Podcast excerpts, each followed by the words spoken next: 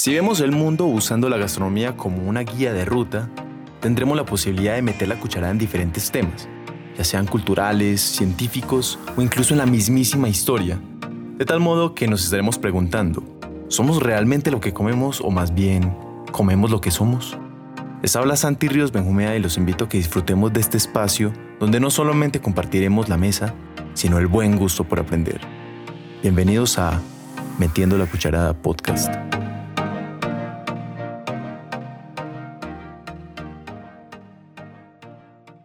Little touch of pepper, a little touch of salt.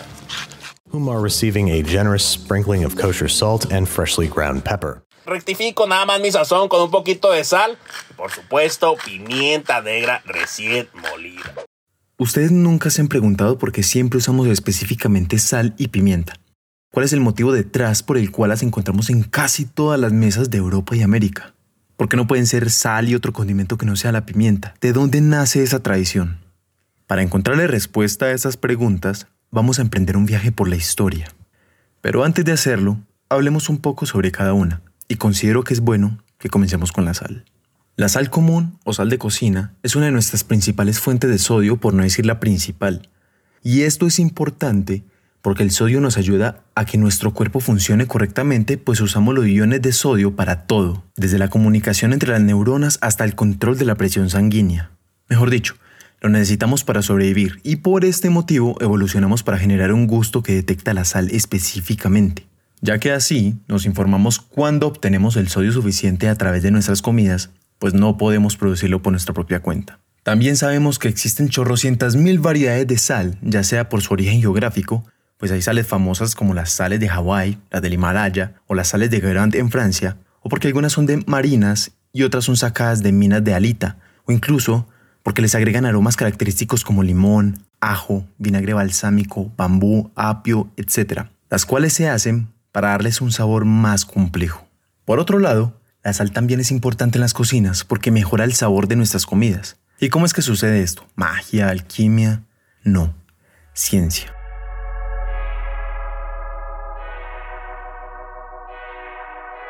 Cuando probamos algo con sal, esta se encarga de minimizar la percepción de los receptores del gusto amargo y aumentar la percepción de los gustos salado, dulce y umami. Por ese motivo, hay recetas de postres que incluyen sal, porque esta ayuda a aumentar la percepción del dulce. De hecho, hay estudios que han demostrado que la sal es mucho más efectiva al momento de reducir los sabores amargos que el mismo azúcar.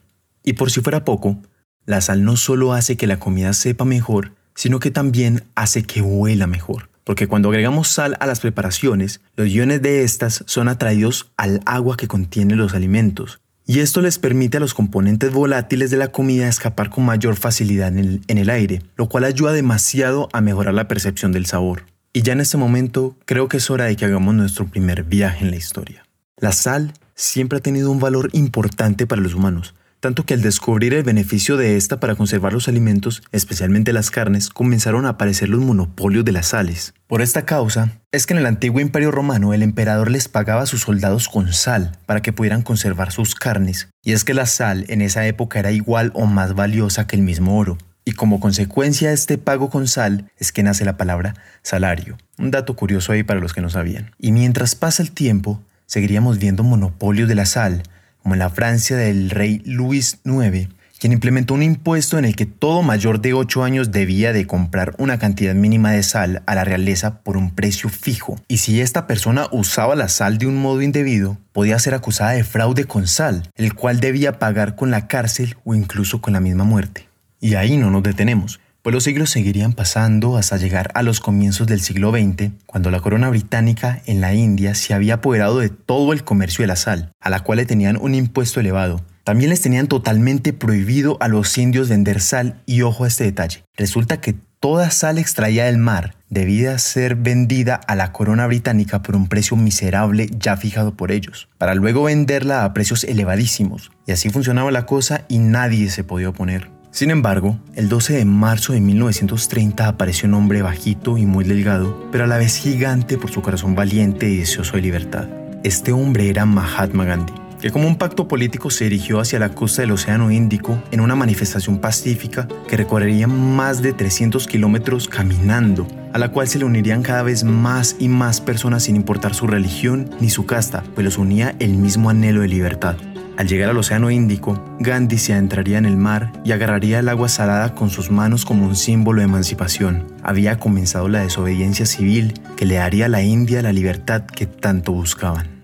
Así que después de haber hecho este viaje, hemos entendido por qué la sal es el ingrediente más importante de todas las cocinas, por toda su historia, sus significados y su aporte a nuestra salud y a la mejora de nuestra percepción del sabor. Pero, ¿y la pimienta?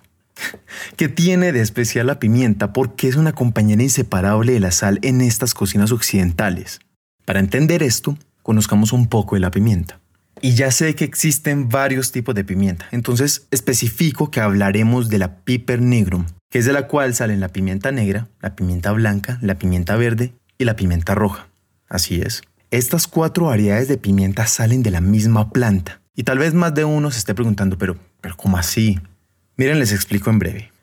La pimienta verde es cuando la valla se recoge poco madura, sin embargo es muy aromática. Y cuando tomamos la pimienta verde y la secamos, obtenemos una textura arrugada y un color oscuro. Acá es donde sale la famosa pimienta negra. Por otro lado, la pimienta roja es la valla cuando se deja madurar en la planta y es más aromática y picante que la verde. Y finalmente, la pimienta blanca sale cuando recogemos la pimienta roja, la secamos y luego la pelamos. La pimienta negra se cree que llegó a Occidente por Alejandro Magno, quien la introdujo a Grecia al traerla desde la India. Y en Europa las especias fuertes eran muy solicitadas por las personas, pues no solo las usaban para darle sabor a sus comidas, sino que las usaban como medicina y las atribuían propiedades afrodisíacas. Su demanda fue tan grande que en varios momentos de la historia las especias, pero especialmente la pimienta, serían utilizadas como moneda. Y más adelante, cuando cayó el Imperio Romano, fueron los árabes quienes se apoderaron de la ruta de las especias que iba desde la India, pasaba por Medio Oriente y llegaba finalmente al Mediterráneo, donde los venecianos tomarían el control del comercio de las especias al resto de Europa por precios elevadísimos. Esto impulsó a que otros países como Portugal y España, que no aguantaban más el monopolio de los italianos en su distribución de las especias, especialmente de la pimienta, deciden buscar una nueva ruta para crear su propio mercado y reducir los costos de intermediarios.